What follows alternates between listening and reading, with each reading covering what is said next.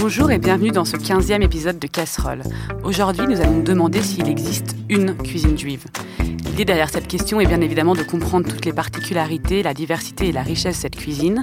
Nous allons parler entre autres de la cuisine séfarade et de la cuisine ashkénaze, de ce qui régit les règles de la cache-route. Nous allons essayer aussi de comprendre ce que l'on transmet de soi, de sa culture lorsque l'on transmet des recettes. Tout ça, nous allons le faire la bouche pleine évidemment, car euh, Jill Cousin, notre chroniqueuse, nous a ramené du houmous. Bonjour Jill. Bonjour Zazie. Et nous allons aussi aborder ce vaste sujet avec euh, Annabelle Chakmes, journaliste et autrice du livre La cuisine juive aux éditions Grund. Bonjour Annabelle. Bonjour Zazie. Et avec le chef Tamir Namias, anciennement second au Resto Frenchy. Et moi, je l'ai découvert alors qu'il officiait pendant six mois chez Fulgurance. Et je me rappelle encore très bien de son plat d'encorné farci à l'agneau. Ça reste euh, un de mes plus beaux souvenirs gustatifs. Et Tamir ouvrira bientôt son traiteur euh, à Paris. Bonjour Tamir. Bonjour.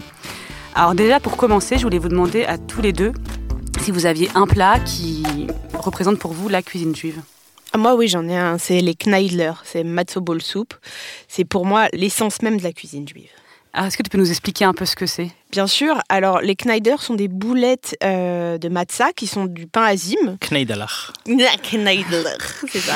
Mais ça, c'est vraiment l'accent polonais, quoi. C'est Ouais. euh, l'essence. Enfin, voilà. Pour moi, c'est ce que je mangeais quand j'étais enfant. C'est ce que j'ai mangé adolescente, euh, jeune adulte et maintenant maman. Euh, C'est un plat qui n'a pas bougé dans ma vie, en, fait, en vérité. Et c'est des, boulettes du coup de pain C'est des azim boulettes de pain azim. En fait, euh, ma grand-mère à moi, elle, aime- elle euh, prend donc la farine, elle mélange la farine et les jaunes, et euh, elle monte en neige les blancs, et on mélange ensuite le tout, et ça fait une sorte de pâte pas très dense. Justement, il faut qu'elle soit quand même un peu aérienne, parce que sinon ça casse une vitre, hein, c'est un peu compliqué.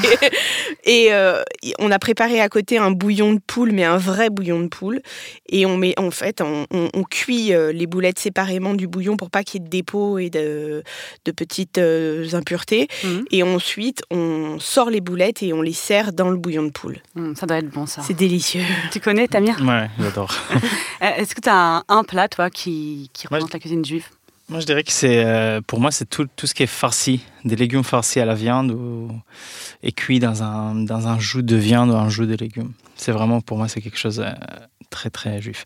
Ou sinon, des kigel, qui vient des cuisines. Les légumes farcis, c'est séfarade et les kigel, c'est très, très ashkenaz. Et c'est, ça sent bizarre, mais c'est très beau. Mais c'est des gâteaux, des pâtes. De pâte. Ah et qui euh, on les cuit avec de- des œufs. En fait, on met des pâtes euh, avec euh, avec des laits sucrés et soit on met un peu de chocolat là-dedans, soit des cannelles. De... On assaisonne et on les cuit euh, comme c'est comme un gratin un peu, mais, Mais ça, je l'ai je l'ai vu dans le livre d'Annabelle et ça m'a donné très envie. Mais il y en a des, on peut manger soit de version salée, Salée, soit, soit version sucrée. sucrée. Ouais, exactement. moi je préfère les sucrés. Non, mais c'est bien et je suis très touchée qu'un chef séfarade parle d'une recette ashkénaze. Ça me Je suis bouleverse. moitié moitié, je suis Ah, moitié on- ashkénaze, On, va en parler. Et, et toi, Annabelle, tu as, appelé ton livre euh, La cuisine juive. Oui. Ce qui, ce qui sous-entendrait peut-être qu'il y a bien une cuisine juive ou, ou du moins un fil conducteur euh, qui relie toutes ces cuisines. Pourquoi Est-ce que c'était important pour toi d'appeler ton livre euh, de cette façon-là? Pourquoi tu as choisi ce, ce titre-là pour ton Parce ton que livre? je voyais pas d'autres titres pour euh, nommer cette cuisine en réalité. C'est-à-dire que je pense qu'il y a, pour moi, pas forcément une, mais deux. Il y a une ville au monde qui, a créé, enfin, qui a fait en sorte que la cuisine juive perdure en tant que cuisine juive en elle-même. Et puis après, il y a la cuisine juive de la diaspora euh, un peu partout dans le monde et, et qu'on trouve, euh, qu'on trouve partout parce que la cuisine israélienne, pour moi, elle est très israélienne. En revanche, il y a une ville où j'ai trouvé, moi, que c'était très juif, c'est New York. New York, pour moi, il y a une vraie cuisine juive qu'on peut appeler comme telle parce que euh, c'est une cuisine qui a traversé l'Atlantique, c'est une cuisine euh, qui a été vraiment euh, gardée avec toutes ces... C'est plutôt ash- ashkénaze. Oui, c'est plutôt ashkénaze, ouais. Ah, Oui, plutôt Peut-être qu'on va passer directement à, à cette question entre la, la cuisine ashkénaze et la cuisine séfarade. Peut-être déjà on peut rappeler qui sont les juifs séfarades et les juifs ashkénazes pour que les auditeurs aient une idée d'où ils viennent. Ta- Tamir? Bah, les ashkénazes, c'est tout ce qui vient de l'Europe, Europe de l'Est plutôt. Et les séfarades, ça vient des pays de Moyen-Orient, et ça arrive, c'est, des pays de Levant, et c'est jusqu'au Maroc, euh, Tunisie et Maroc, Et etc. Est-ce qu'il y a une, vraie différence entre euh, ces deux cuisines-là? Pour moi, alors oui, c'est un préjugé. vraiment- Euh, c'est un préjugé. J'ai toujours l'impression que la cuisine ashkénaze est peut-être un peu plus austère que la cuisine Ah, c'est pas austère, c'est une cuisine de subsistance, vraiment, quoi. On mangeait des racines, euh, on suçait pas des glaçons parce que voilà, mais euh, pour moi, alors après c'est ma vision de la chose, mais la cuisine séfarade, pour moi, euh, le terroir est pas le même en réalité. Donc il y a des agrumes, il y a des épices, il y a plein de choses, alors que. Moi, j'ai l'impression euh, que la cuisine ashkénaze, il est un peu plus pauvre aussi au niveau des ingrédients. C'est ça. Il y a moins d'ingrédients. Ouais, bah, regarde les deux exemples qu'on a donnés au début. C'était euh, Kneidalar, qui c'est des, des, boulettes de pain limite. C'est ça, c'est exactement ça. Et ça coûte que dalle. Et euh, des kigel, pareil, c'est des pâtes cuites dans le lait avec des sucres. C'est ça. Euh, et après, on peut donner plein d'exemples, genre des choses qui sont vraiment pas très chères à, Bah, par exemple, les pierogi ou les pierogi en Pologne, c'est des raviolis bouillis. Euh, c'est pas ultra funky quand même. Hein. Enfin, je veux dire, on n'est pas dans. C'est pour ça qu'il a mauvais répétition. Bah, bah, non, on peut pas dire ça. C'est pas possible.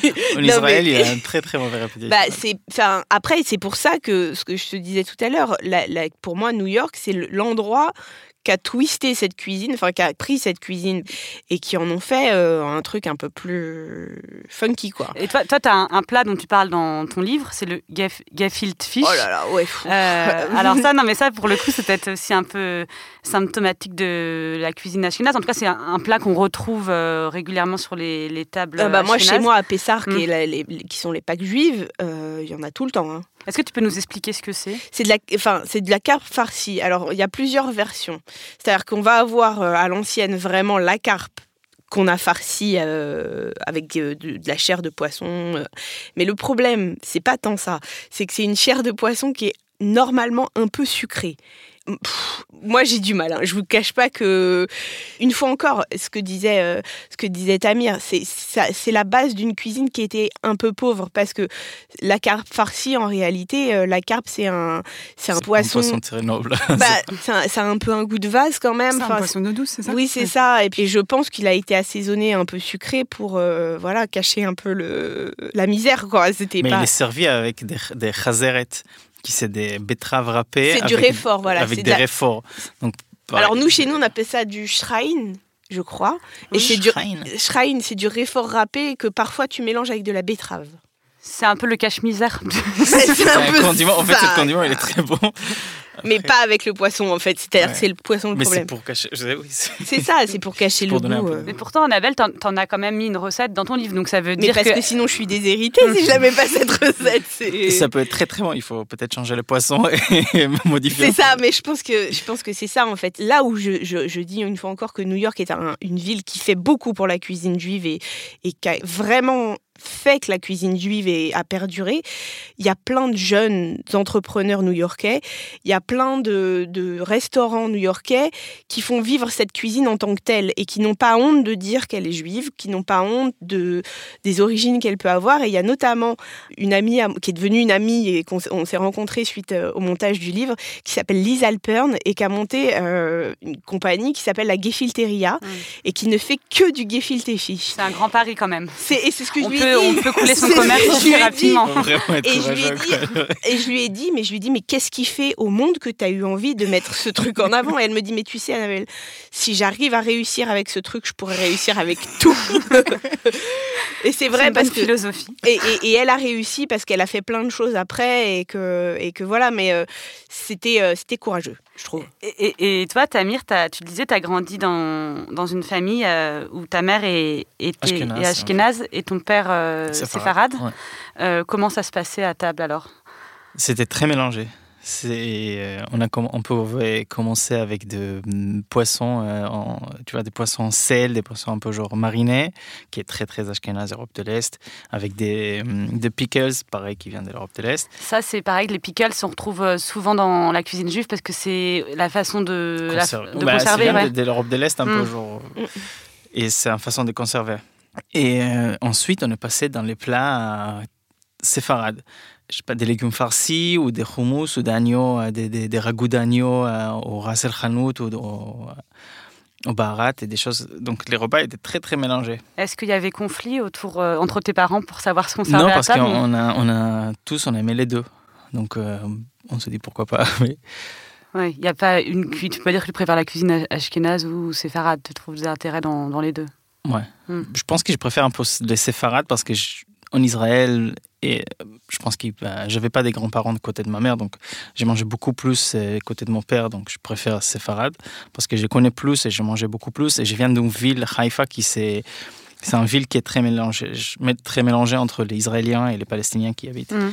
Donc tous les restaurants, euh, peut-être 70% des restaurants, ils sont vraiment euh, très euh, arabes et séfarades. Donc les, les, goûts sont, sont c'était plutôt ça. Et, et, toi, Tamir, tu es né en Israël, mais tu n'as pas fait tes études de chef là-bas. Non, euh, venu ici. Pourquoi? Parce que je pense aujourd'hui je pense qu'il y a une école de cuisine mais à l'époque il n'y avait pas il y avait pas vraiment une école de cuisine qui était euh, très bien. Et j'avais envie aussi de vivre quelque chose de différent de voyager de, voir des autres cultures et tout ça et d'apprendre une autre langue. Donc c'était un peu de ça. Et donc du coup tu étais parti euh, d'Israël à quel âge? 21 ans pour faire une école de cuisine en France? Ouais je pensais que je viens juste pour faire l'école, et après je rentre, ou après je vais continuer de voyager, mais du coup je restais, ça fait 12 ans. Ouais, t'es jamais, jamais revenu non, en fait. Et, ce qui est souvent le cas avec la gastronomie, euh, et je trouve ce qui est encore plus peut-être flagrant avec la cuisine juive, c'est que ces recettes-là, on le voit bien dans ton livre Annabelle, ça permet aussi de transmettre une, euh, une histoire euh, familiale. De... Ben, ben, moi, c'était c'était le but, hein, c'était une psychanalyse ce livre en réalité. C'est-à-dire que ça a été au départ un projet très égoïste. j'avais besoin, je pense que c'était un moment où j'avais besoin de réfléchir à, à plein de choses. Et la première réflexion est exactement euh, ce que vient de dire Tamir, c'est que euh, dans une famille aujourd'hui, c'est très rare d'avoir soit que du séfarade ou que de l'ashkénaze. C'est très mixte en fait. Et c'est pour ça le premier choix a été de se dire, ok, on va pas faire soit un livre ashkénaze ou soit un livre séfarade. Il faut que si une femme a envie d'acheter un livre de cuisine à sa fille quand elle se marie, elle puisse avoir tout et se dire voilà, euh, c'est le livre que je veux transmettre à mon enfant. Mais euh, moi, oui, ça a été une super psychanalyse. C'était, euh, je me suis retrouvée. C'est très bizarre parce qu'à un moment donné même, j'ai appelé ma mère et je lui ai dit écoute, j'avais fait plein de voyages. J'ai fait la Tunisie, j'ai fait la Pologne, j'ai fait Israël bien sûr, et j'ai fait les États-Unis. Je me suis retrouvée, j'ai fait la Tunisie aussi. Euh, je me suis retrouvée à un moment donné perdue. C'est-à-dire que j'ai fait tellement de, j'ai tellement bougé en, très peu de temps que j'ai appelé ma mère en disant, écoute, alors c'est pas, euh, on n'est pas au même niveau que les gens qui sont partis de chez eux et qui ont fui, mais je, je comprends ce que peut être la diaspora. C'est-à-dire que je comprends ce que, ce que peut être le, le sentiment de d'être déraciné, de partir, de plus rien comprendre, d'être dans une voilà, c'était, c'est, ça a été une vraie psychanalyse. Parce que tous ces voyages, tu les as fait dans le but justement de rassembler des recettes de partout pour, pour, faire, ce, pour faire ce livre. Exactement. C'est-à-dire que j'ai pris des recettes familiales d'amis, de familles, de gens que je connaissais, de chefs. Euh. Il y a un chef qui m'a terriblement aidé et psychologiquement et, euh, et dans la vie de tous les jours. Euh, c'est Yarif Berebi du restaurant Salatim qui a été un vrai soutien pour moi. Qui est un restaurant rue des Jeuneurs à Paris, qui est un restaurant de cuisine, bah, pas, pas, vraiment israélienne. Enfin, si, c'est un peu israélien aussi, mais c'est une cuisine de, famille, quoi. De, de... Et en fait, voilà, ça a été un vrai livre de soutien, d'échange avec les gens. Euh, ça n'a pas été que, euh, que de la pure cuisine. Euh, ça a été beaucoup plus. Ça a été beaucoup de rencontres. Énormément. Énormément. Hmm. Et il y a un plat aussi qui est assez emblématique de la cuisine juive, c'est celui qu'a préparé Jill. du coup, Jill, qu'est-ce que tu nous as, qu'est-ce qu'on a sous, sous, le nez Alors j'ai préparé du houmous de pois chiches. Et j'ai préparé aussi des, des pains pita qui sont particulièrement plates. Je n'avais pas les conseils de Tamir pour qu'elles soient bien levées. Donc on mettra une recette euh, qui fonctionne à tous les coups sur le, sur le site. Et j'ai préparé aussi des, des, cookies, euh, enfin des petits sablés au, au, sésame avec de la, du tahini. Alors voilà, parce qu'il euh, y a un lien entre le houmous et ses cookies, c'est le sésame.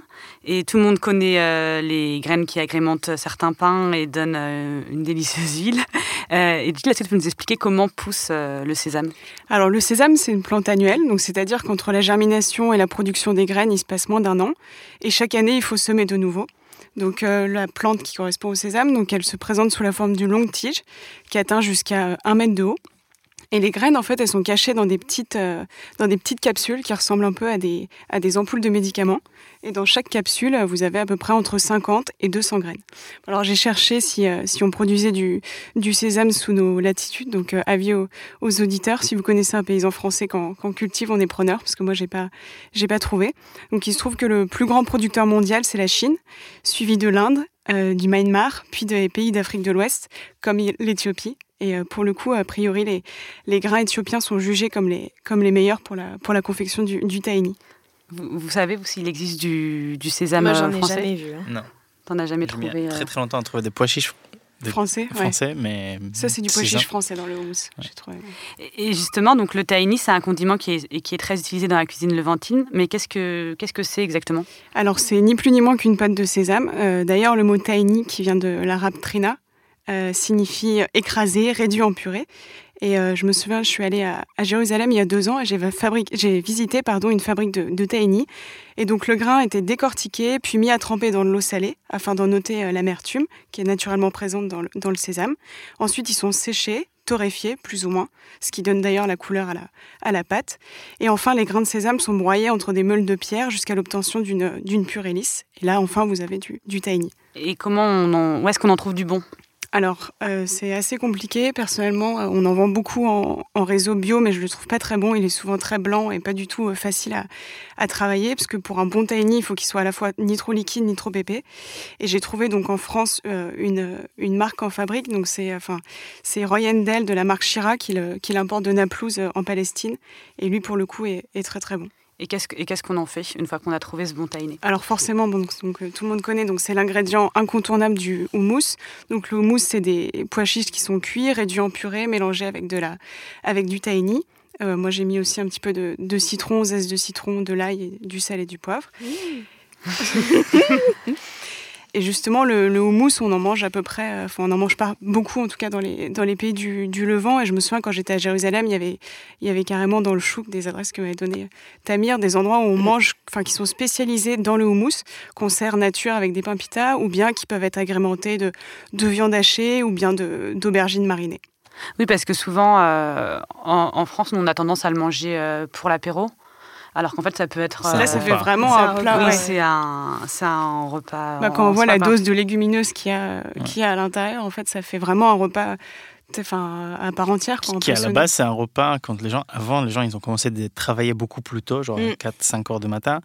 À la base, il y a toujours à Ramallah et à Shrem, il y a tout- ils servent ça à 10 heures du matin. Pour le petit dash, C'est quoi. un brunch. euh, Mm. c'est- c'est leur, euh, ben, ils ont commencé leur euh, journée très très tôt. donc. Euh, Ça, ça cale. Et, et du Ça coup, on cale. peut, on peut l'utiliser donc euh, pour la préparation que tu as fait là, et euh, aussi on peut le- l'utiliser pour des préparations euh, sucrées. Alors, on peut aussi l'utiliser pour des préparations sucrées. Moi, là, en l'occurrence, j'ai préparé donc des, des sablés avec du, du tahini. Il est hyper facile à utiliser parce que sa texture, justement, se, se mélange bien, que ce soit dans un appareil à, sabler ou bien même un appareil à cake. On peut aussi en faire, en mettre dans des, dans des crèmes glacées. Et le juste, le seul truc qu'il faut garder à l'esprit, c'est que, comme c'est très, très gras, il faut dans ce cas diminuer les quantités de, de beurre et d'huile en conséquence. Après, après, on peut utiliser ça aussi pour lier des, des recettes, Mm. des polenta ou des riz ou des choses, de, de risotto ou des choses comme ça. On- il peut vraiment, avec une demi-cuillère ou un cuillère, juste pour lier et pour donner un goût euh, un peu particulier. Mais dans ces cas-là, tu l'utilises tel quel ou justement tu le dilues avec un peu d'eau et de citron ou des choses Non, je l'utilise direct comme ça. Non, en en Et- mettant un tout petit peu. Un- vraiment, juste un tout petit peu pour lier parce qu'en fait, c'est vraiment ça, ça lie énormément. Et moi, j'aime bien de l'utiliser euh, cru, quoi, complètement sur des salades. Euh, J'ai une petite pipette où, et j'ai j'ai assaisonne ça avec des sirops d'érable, mais direct à la fin des salades, il est assaisonné et après juste euh, un tout petit peu sur le salade en direct. Ça, c'est technique de, de chef. et j'ai vu, Annabelle, qu'il y avait une recette de tahini dans ton livre aussi. Oui, oui, oui, pour le détendre en fait, parce que parfois quand on, on le, on le mélange à du jus de citron, ça a tendance à, à se délier et voilà, pour donner les bonnes proportions. Bah, du coup, on va, on va goûter. Là, c'est un peu la pression pour Jill parce que c'est. Non, c'est pas du tout la pression. En fait, le il a une super bonne tête. C'est vrai que déjà, il est, il est, il est beau. On est tous en train de... On, on va se Ouais. le, on va se le faire passer. On n'a pas le droit de salir le studio, parce que sinon on n'a plus le droit après d'en- d'enregistrer. Donc il y a Solène qui me est fait des petits signes. euh, Ah, dis-moi. Voilà. Moi, je vais bien goûter aussi. hein. Est-ce que tu- est-ce qu'il y aura du houmous euh, Tamir dans ton Ouais. Il y aura des houmous. Et Merci. aussi, j'ai j'ai fait importer de, justement des trinas qui Jill elle est en train de parler. J'ai fait importer de, beaucoup de trinas d'Israël, de Jérusalem, Bah, de plusieurs euh, réalité- différents producteurs et de différents euh, genre, types de trinas. Le trina noir, les trinas très torréfiés ou très peu torréfiés.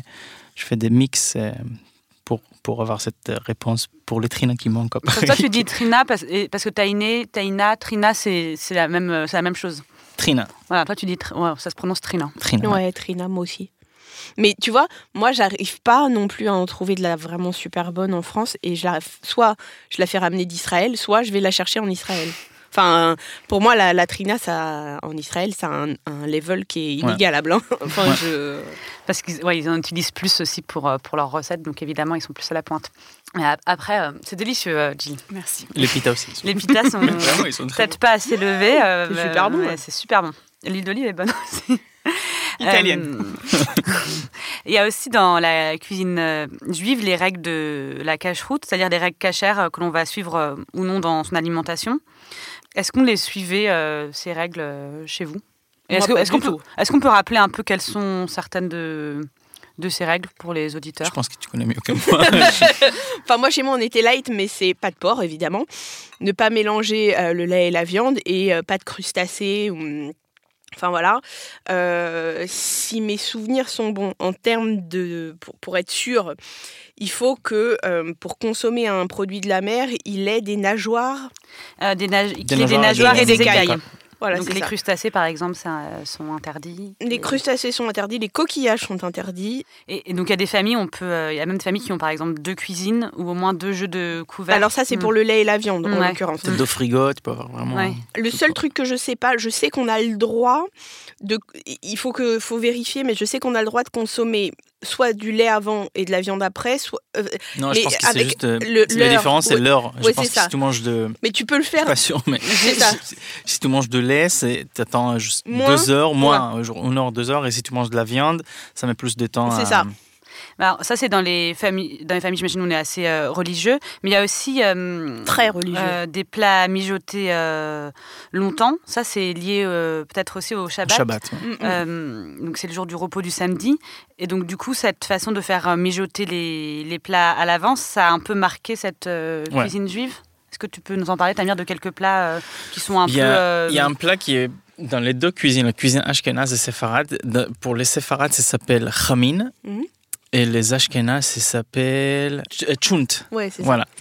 Et euh, en fait, c'est un peu le- la même chose. C'est des légumes avec de la viande et avec des fécules, genre euh, de, de houmous ou d'haricots blancs, haricots rouges. Tout ça dans une casserole avec, euh, avec des assaisonnements. Le différence justement entre les séfarades et les ashkénazes, c'est l'assaisonnement. Qui les séfarades, ils mettent plus de, de- des épices et plus fort et les ashkénazes, ils gardent ça un peu nature. Et on le met ça euh, vendredi vers 17-18 heures avant que le Shabbat elle rentre. On le met ça au four, on allume le four, on le met au four et après on laisse pendant Toute la nuit? toute la nuit jusqu'au lendemain, euh, bah, toute la journée, même pour déjeuner après. On n'éteint pas le feu. Enfin, on laisse... Bah, euh, en on règle laisse générale, il y a un, accessoire qui s'appelle la plata, Ouais. qui est un, comme une très. Enfin, c'est rectangulaire.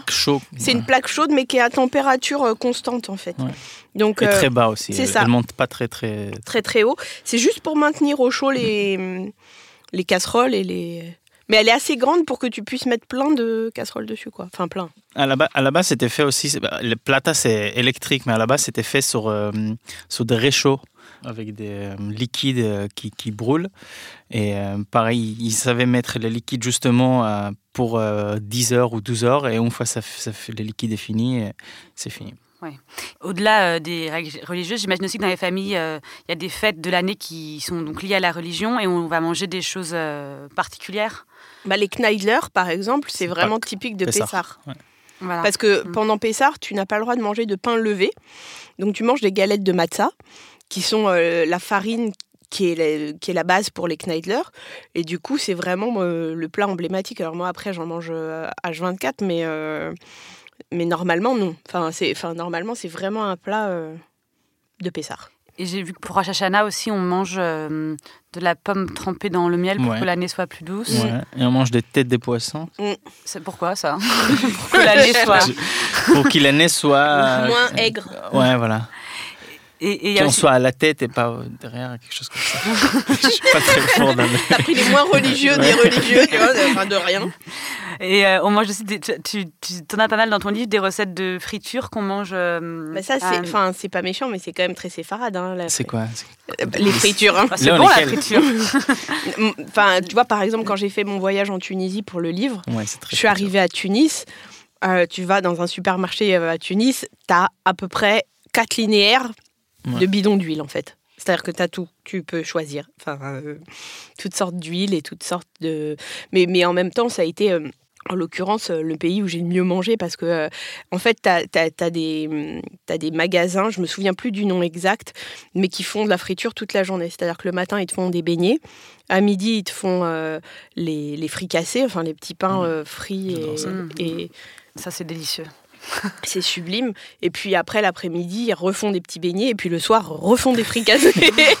et tu prends 25 kilos. Voilà. Avec Et un peu de ça me- non, ici, il n'y a pas de non.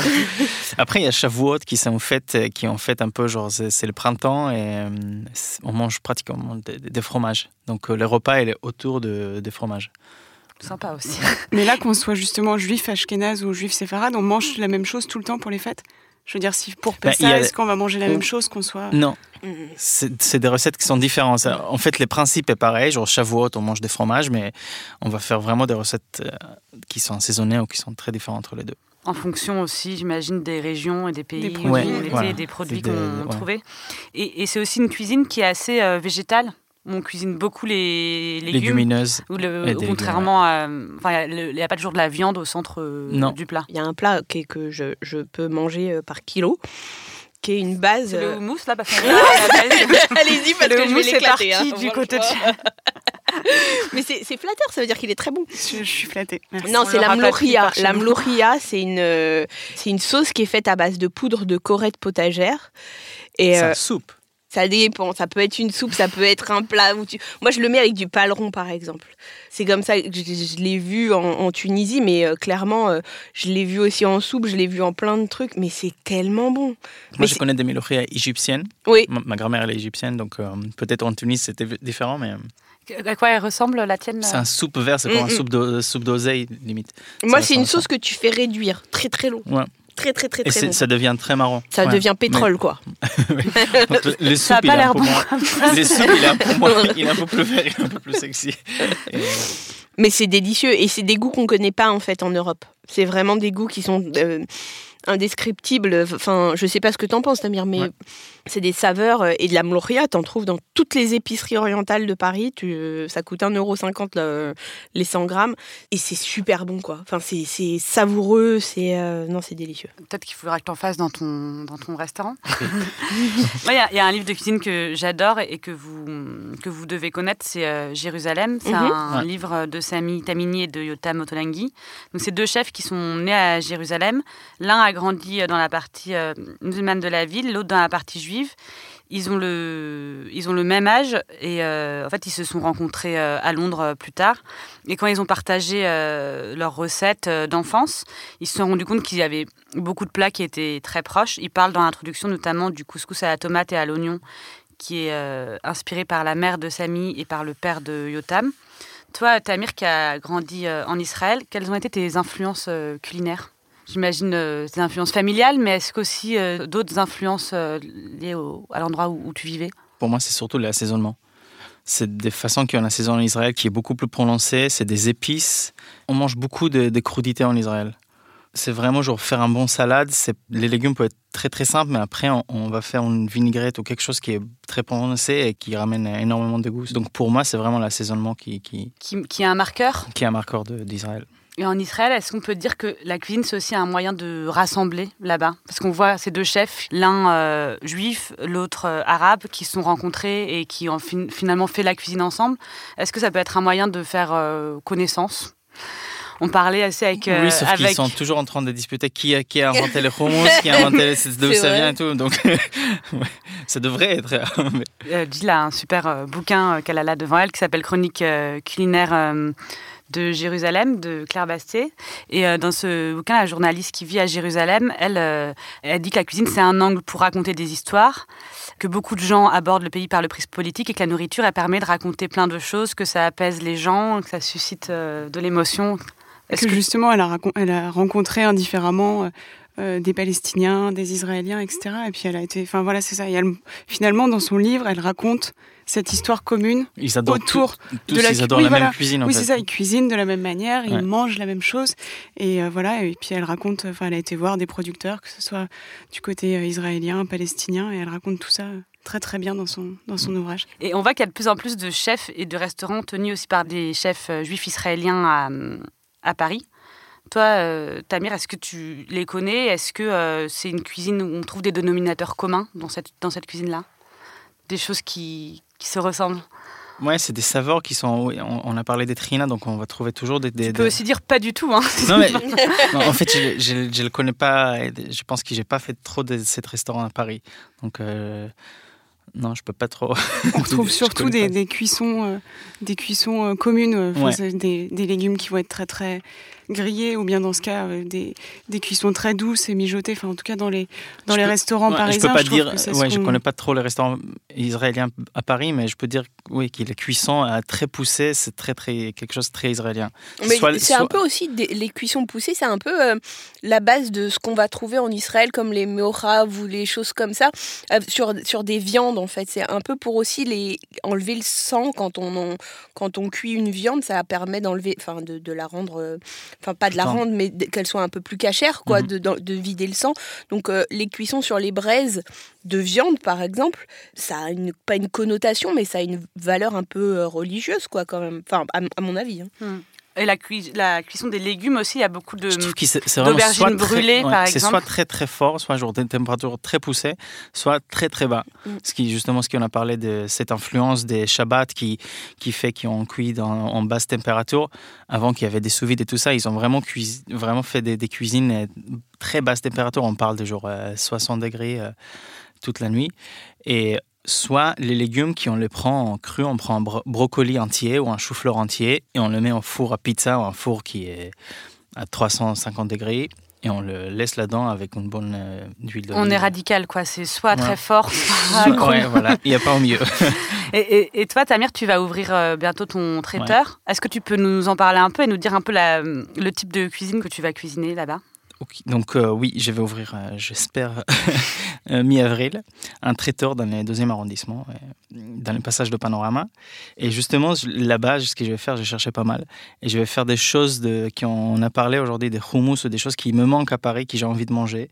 Des ragoûts, des viandes ou des ragoûts des légumes qui, pareil, je cherche et j'ai envie de, de- de ramener chez moi ou j'ai envie de les manger chez moi à la maison ou ailleurs, qui je ne trouve pas. Plein de condiments, plein de, euh, plein sauces différents. euh, qui on peut euh, soit acheter, euh, il y a un côté épicerie, soit on- nous on va le faire nous-mêmes et on va le vendre. Et aussi un côté sucré qui on va utiliser pas mal des ingrédients qui viennent de là-bas ou qui m'inspirent. Mais en fait la cuisine que je vais faire, il, il est franco-oriental, il est avec des saveurs que j'adore qui viennent de là-bas. Je vais mélanger entre les deux parce que mon expérience il est vraiment en France pour cuisiner avec des souvenirs de là-bas. Tu définiras pas cette cuisine comme une cuisine israélienne Non. ou juive? Non, pas du tout. Tu l'as définie du coup. Bah, c'est ma cuisine. J'ai fait, fait un peu j'ai fait un peu un mélange de des deux cultures qui, ça fait deux ans que je suis en France. Je mélange les deux cultures que j'aime Mais tu- viens de dire franco-oriental. Ouais. Voilà. Donc une- et j'ai pas dit franco-ashkenaz. Merci à tout le monde. Pour... En fin d'émission, je demande à chaque fois un, un conseil, un film, euh, un plat, euh, un restaurant. Euh, Tamir, euh, est-ce que tu as réfléchi à la question Oui, j'ai réfléchi. je trouvais. Et non, mais c'était assez facile parce que j'ai un bouquin à la maison qui s'appelle Breaking Breads. Et Il c'est est un ch- génial ce livre. Ouais, c'est autour de pâtisserie, mais plutôt euh, boulangerie euh, israélien ou juif. Mhm. Il y a plein d'idées. Je, je connaissais toutes les recettes, mais une fois j'ai vu tout ça dans un seul bouquin, je me suis dit waouh, c'est énorme parce qu'il y a tellement de différentes recettes de pain et des différentes recettes de gâteaux qui. Et C'est de Donc, qui ce, ce C'est livre? c'est un boulanger israélien Uri. qui s'appelle Uri Schraft, je crois. Ok, on vérifiera les infos, on le mettra sur euh, le site de l'émission. Ouais. C'est disponible qu'en anglais? Moi, je ne l'ai jamais vu en français, ce livre. Il Ouais. faut, faut le traduire, faut le proposer à une, Mais il est vraiment, il est génial. il est- à une Il maison d'édition. Euh, et toi, Annabelle, qu'est-ce que tu conseilles Moi, c'est un film. C'est un film qui s'appelle Le Tango d'Erachevski et qui, pour moi, euh, correspond à, à ce qu'est le judaïsme en France. Enfin, en tout cas, mon judaïsme à moi, avec toutes ces problématiques, avec tous ces questionnements. euh, c'est un film bouleversant. Euh, que je conseille vivement, même si c'est un vieux film maintenant, puisqu'il est sorti en 2003, mais je le, je le conseille vivement. Euh, Moi, c'est, ça, ça m'a fait rire quand tu m'as parlé de ce film comme euh, recommandation parce que euh, c'est un film que j'ai, que j'ai vu et que j'adorais Ah ouais, et que je j'avais complètement oublié. Et voilà, du coup, je m'en suis, je m'en suis rappelé. Je me, je me rappelle que j'avais le DVD et que je l'ai. l'ai Bah, je trouve ça hyper fois. émouvant en fait parce que c'est un film qui euh, qui rassure d'une certaine manière parce que quand on a des questionnements sur euh, sur comment voir le- la religion juive parce que on, enfin moi chez moi on le voyait pas comme du tout comme une religion on le voyait enfin on voyait le, le judaïsme plus comme une culture Hmm. Et c'est la problématique ashkénaze c'est-à-dire qu'après la guerre euh, il y a beaucoup d'ashkénazes pas tous mais il y a, il y a des ashkénazes qui ont vu le judaïsme qui n'ont pas voulu quitter leur judaïsme mais qui l'ont vu plus comme euh, comme une culture et comme une façon de vivre. Voilà. Et, et- et là, la nourriture, elle trouve toute sa place dans Toute ce sa place. Mais tout le temps, elle trouve sa place chez nous. Et toi, Gilles, qu'est-ce que tu nous recommandes? Donc on en a parlé tout à l'heure, je vous recommande de vous plonger dans la lecture des chroniques culinaires de Jérusalem, donc écrit par la journaliste Claire Bastier. Euh, le livre est, est paru aux, aux éditions Menu Fretin et elle est également l'autrice de, de plusieurs cartes aux villes euh, dans la collection Le Voyageur affamé, euh, notamment Jérusalem, Tel Aviv et une autre ville euh, en Israël. Et à chaque fois, c'est plein de pépites et c'est comme ça que j'ai découvert cette petite euh, fabrique de, Et des de super recommandations en plus. Ouais. Des Ouais, restaurants et tout. Je l'ai feuilleté, mais c'est vrai que y a- c'est- en plus, il y a- il y, a énormément de choses à, à lire dedans. Elle parle de l'agriculture aussi euh, en Israël. C'est très intéressant. Alors moi, je vous recommande évidemment la cuisine euh, juive euh, d'Adam Vel Shachmes aux Gentil. éditions Grund. Euh, également le livre Jérusalem dont je vous parlais de euh, Yotam Ottolenghi et de Sami Tamini aux éditions Hachette. Et enfin, je vous recommande euh, Grande Mass Project. Je ne sais pas si vous Ah, connaissez. J'adore, je suis fan Jonas Pariante. Voilà, c'est des petits enfants qui interviewent leurs grands-parents sur une recette. Alors, il y a plein de sortes de... C'est des, c'est des vidéos. Il y a l'Amlouria. Euh, oui, il y a la- ouais, il y, a- il y a pas mal de recettes. Il n'y a pas que des recettes juives, mais il y a, il y a Mm. aussi la tchatchouka. Et euh, voilà, à chaque fois, c'est c'est c'est hyper, euh, hyper émouvant. Et je vous recommande évidemment d'aller aussi manger chez Tamir quand son restaurant on- aura ouvert. On vous fera un petit signe sur la page Facebook de l'émission. Merci à, Solène qui a réalisé cette émission et à Camille qui la met en onde. Je vous remets donc toutes ces infos sur le site de Binge et sur la page de Facebook de l'émission Casserole. Vous pouvez m'écrire à zazie.binge.audio ou sur mon Instagram zazimiamiam et mettre des étoiles et des commentaires sur iTunes. Je vous dis à dans 15 jours et en attendant, n'oubliez pas de bien manger. C'est important.